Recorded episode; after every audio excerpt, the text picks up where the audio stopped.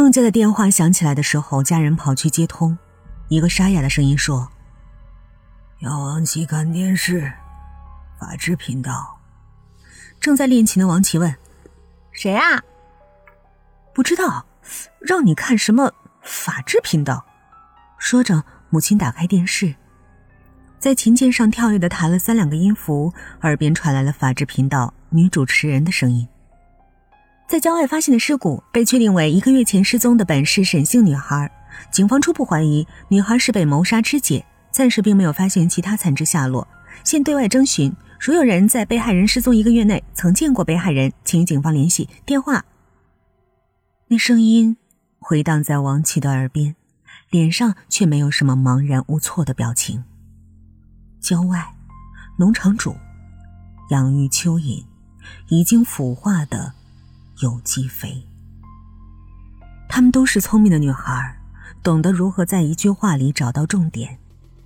他想给他打电话的人，也必然知道尸体是怎么出现在那里的。就在这起残忍的谋杀肢解案被大众议论的时候，警方再次找到了复原二中。上课铃响起，两个小女孩自老姜和角警察面前牵手跑过。年少时的友情总是最美好的，一起上学，一起给喜欢的男孩子写信，一起期许一个更美好的未来。但对周文静和张钧宁来说，他们的未来早早的断送在了命运的手里。那天，赵就去了张钧宁所在的班级，姜子怡正自信的回答着老师有关生物方面的问题。不同于周文静的外向，张钧宁的胆小，姜子怡是个心思敏锐的姑娘。在生物、物理上的成绩尤为突出，小小年纪获奖一堆，前途不可限量。但在这个弱肉强食的世界，并不要你有多聪明的头脑，很多时候先发制人，才能活下去。张钧宁惨死的那年冬末，杭城下了几天的大雪停了。那场大雪之后，这个城市又莫名其妙少了个女孩。因为张钧宁的死。姜子怡失踪生还的几率几乎为零。知道富源二中再次有学生失踪，吃着泡面的老姜愣了好久。周文静死于意外，张钧宁死于谋杀，姜子怡失踪了，这一切到底有什么共同点？凶手又为什么对这些孩子下手？选择的都是同一个中学，凶手未免也太张狂了。姜子怡失踪的第六天晚上，补课结束回家的路上。王琦与富饶走在一起，脚下是前些天才下的雪，雪地靴踩上去咯吱吱的声响。踩着雪，富饶说：“你害怕吗？怕什么？如果被发现，你知道迎接我们的将会是什么吗？”并没有慌张，王琦淡淡一笑：“为什么要怕？你是不信我，还是不信你自己？”我谁都不信。明白富饶的意思，王琦一笑。张君宁为什么死？你明白？姜子怡为什么死？你也明白。你或许现在唯一不明白的就是周文静为什么会死。其实我也不明白，周文静不会自己去死，张君宁又没有杀他的胆量。姜子怡死前仍然不肯承认，是他推了周文静。那推了周文静的，只能是我们之中的一个。但是我知道，不是我，也不是我。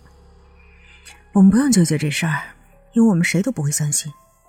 傅饶，我知道你打了什么心思，想着有些事儿，只要你一个人知道，你就不用再害怕任何人。可你别忘了，这一路陪你走过来的是我，我明白你的心思，所以。也以一个好朋友的身份告诫你，有些事儿啊，还是不做为好。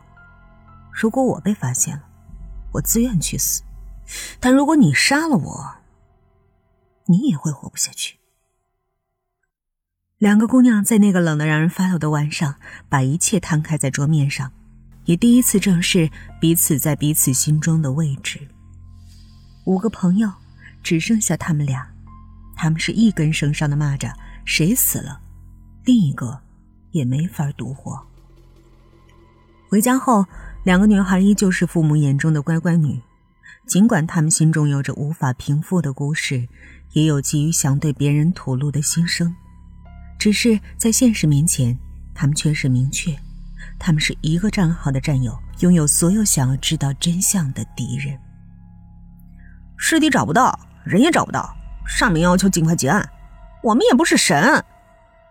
看着没有任何线索的案子，小警察怒着摔了档案夹。正在看电脑的老姜道：“没查查那姑娘的社会关系吗？一个小姑娘有什么社会关系啊？不过是几个好朋友，因为没有直接线索，就问了问情况。那俩倒是挺淡定的，不管问什么都说不知道。淡定。听到这两个字，老姜一下就想起了自己询问过的那两个姑娘。”你不觉得那俩小姑娘太淡定了吗？老姜，俩十几岁的姑娘连杀鸡都不敢，给她天大的胆子都不敢杀人吧？